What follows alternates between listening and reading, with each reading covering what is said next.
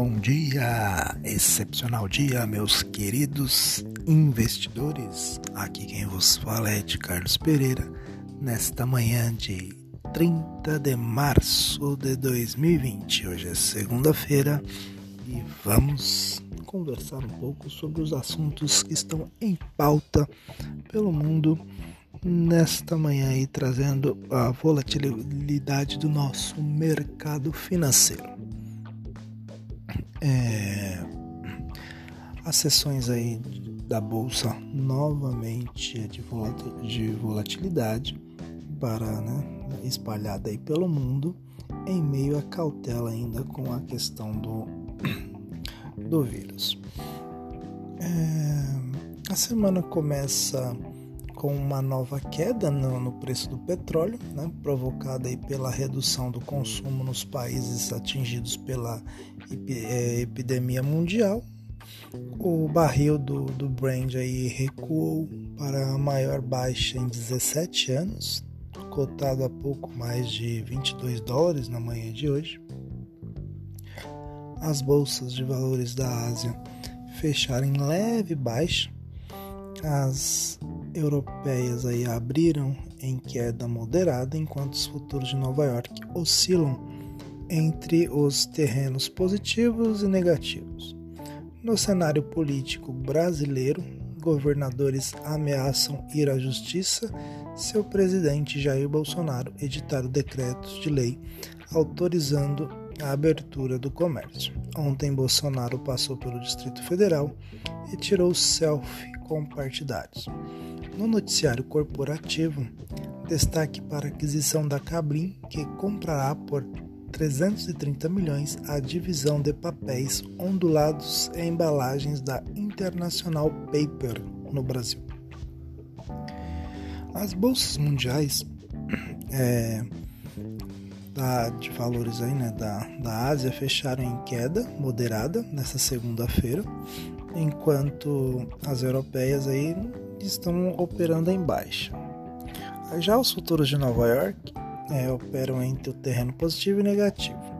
O, o destaque né, desta manhã foi a queda dos preços do petróleo, com o barril do WTI recuando para 19,90 19 dólares 90 centavos na madrugada e o Brent na maior baixa em 17 anos desde, desde a, antes da guerra do Iraque em 2003. A guerra de preços entre a Arábia Saudita e a Rússia prossegue enquanto a demanda da China e outros países caiu por causa da pandemia. No domingo, né, na noite de ontem, o presidente Donald Trump disse que as medidas de distanciamento social prosseguirão até 30 de abril. Trump destacou o fechamento da cidade de Nova York mas alertou que a prioridade número um é a vida e o número dois é a economia.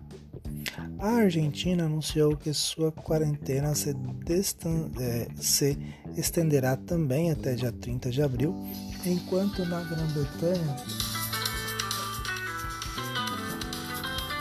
enquanto na Grã-Bretanha é, ministros sugeriram, sugeriram né, até perdi o foco aqui com outro celular tocando.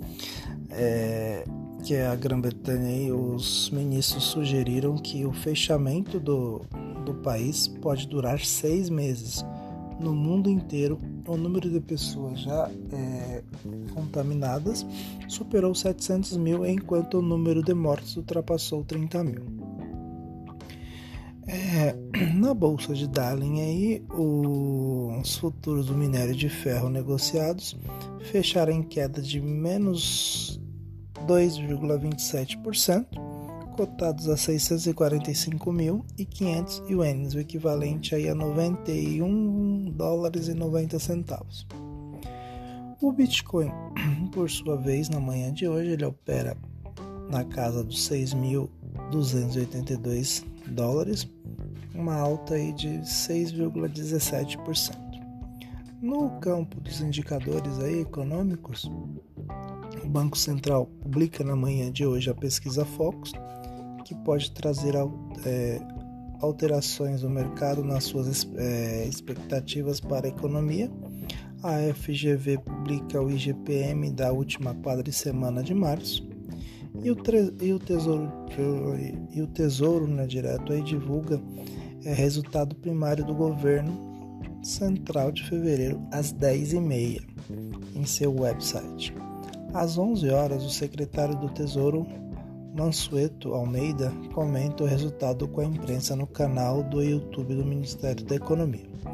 Na Europa, o Eurostat aí publica pela manhã a pesquisa sobre a confiança na, na economia em março.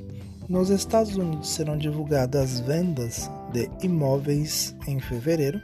Na China, o Escritório Nacional da Estatística divulgará às 22 horas o índice dos gestores da, de compras né, de, da PMI, composto e o de manufatura em março. Aqui né, temos ainda na questão política e as polêmicas com Bolsonaro. O Twitter apagou duas publicações da conta oficial de Jair Bolsonaro na noite do domingo, né? Na noite de ontem. No lugar das publicações feitas na tarde de domingo aparece a imagem: Este Twitter não está mais disponível porque violou as regras do Twitter. O presidente Jair Bolsonaro divulgou neste domingo em um vídeo em que conversa com um vendedor ambulante em Taguatinga, no Distrito Federal. Ele, ele afirma que o povo quer voltar a trabalhar. Ele acabou contrariando a orientação do ministro da Saúde, Luiz Henrique Mandetta, que defendeu o isolamento horizontal de forma a evitar a disseminação do vírus. Bolsonaro também defendeu a hidroxi, hidroxicloroquina para tratar o Covid-19. Na véspera, Mandetta alertou para os efeitos colaterais do uso do remédio de forma indiscriminada. Vale destacar que os governadores estudam acionar a justiça se o presidente levar adiante aí sua ideia de editar um decreto-lei autorizando a abertura do comércio no país.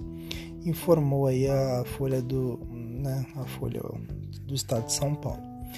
O que os governadores querem é que o presidente assuma sua responsabilidade de coordenar as ações da saúde pública para salvar vidas humanas. Rui Costa do PT, governador da Bahia. O, governo do Rio de Janeiro, o governador do Rio de Janeiro, Wilson Witzel, do PSC, afirmou que assina hoje decreto ampliando as medidas restritivas. A divergência entre o discurso de Bolsonaro e, do, e dos governadores e, e outros é, segmentos aí do país também segue sendo monitorado. O discurso do presidente contra o isolamento social ganhou força entre os apoiadores e um, e um dos grupos, o, o Avança Brasil, lançou uma campanha para que os trabalhadores retomem a vida normal nesta segunda-feira, segundo informações do Valor Econômico. Ainda, né, neste cenário político, o Senado volta hoje, é, vai votar né, na, na, data de hoje o pagamento de um auxílio emergencial por três meses no valor de 600 reais, destinado aos trabalhadores autônomos, informais e sem renda. O presidente da Caixa, Davi Alcolumbre, do DEM Amapá, havia confirmado a data da votação em postagem no Twitter na última sexta-feira. Outro assunto aí é uma pesquisa, uma pesquisa feita pelo Centro de Estudos do, do Mercado de Capitais da FIP e Economática, né, é, com 245 empresas de capital aberto, aponta que metade das companhias com ações na B3 tem recursos para suportar até três meses sem faturar, com o dinheiro disponível em caixa conta corrente e aplicações. As empresas conseguiriam pagar fornecedores, folhas de salário e, outros, e outras despesas no período. O cálculo não embute a, a valorização do dólar em 2020. Né? Isso aí também foi uma matéria hoje do, do jornal Estado de São Paulo. Tá, assim, abre aspas. Esse é um retrato das maiores empresas e das, das mais capitalizadas do país afirmou Carlos Antônio Roca, né, coordenador do SEMEC FIP. abre aspas novamente, a situação das pequenas e médias empresas é bem mais pro problemática existirá, é, exigirá medidas aí consistentes para evitar uma quebradeira. Elas vão sofrer mais do que as grandes, alerta. E dentro do, do setor corporativo, a Cablin anunciou no domingo a aquisição da operação de embalagens e papelão ondulado da International Paper no Brasil por 330 milhões. Segundo a Cablin, a unidade tem capacidade de produzir 305 mil toneladas por ano e um market share de 6,6% no mercado brasileiro. Já a Eletrobras maior empresa de energia elétrica do Brasil e da América Latina, publicou o balanço de 2019 no sábado. A estatal informou um lucro líquido de 3,10 bilhões no, no quarto trimestre no ano, do ano passado, uma retração de 77% sobre igual período no ano, no ano anterior. Já no, no, ano, né, no ano fechado aí de 2009, considerando o ano todo, o lucro líquido da estatal caiu menos 20% para 10,7 bilhões. Então, basicamente, esses são os assuntos aí primordiais da, desta segunda-feira de início de semana. Com certeza teremos aí algumas volatilidades, não não devam impactar tanto como foi na sexta-feira.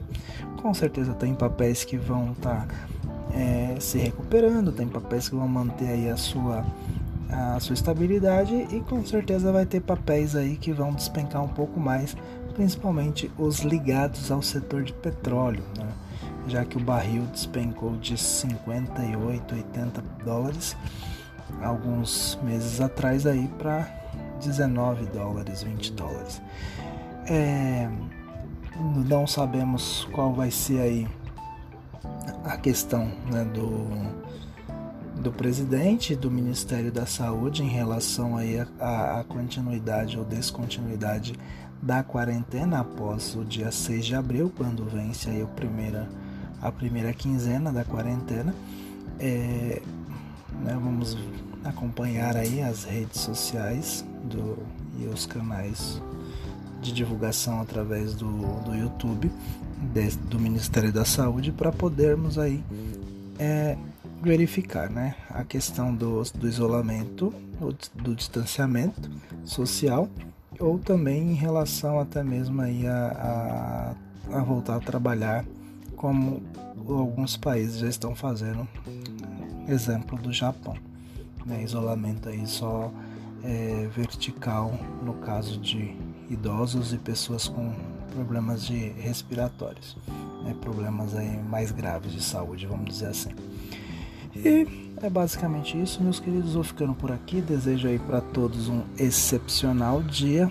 Né? Espero que vocês tenham um excelente começo de semana e vamos nos preparar para irmos às compras. Aqueles que estão sempre preparados aí com é, suas reservas de oportunidades prontas para fazer devidamente as suas compras e, claro, né, pensando no longo prazo, porque aqueles que pensarem no longo prazo com certeza serão os que vão é, conseguir aí grandes resultados nessa próxima década. Então, para vocês, um excepcional dia e nos falamos amanhã no nosso Bom Dia Investidores.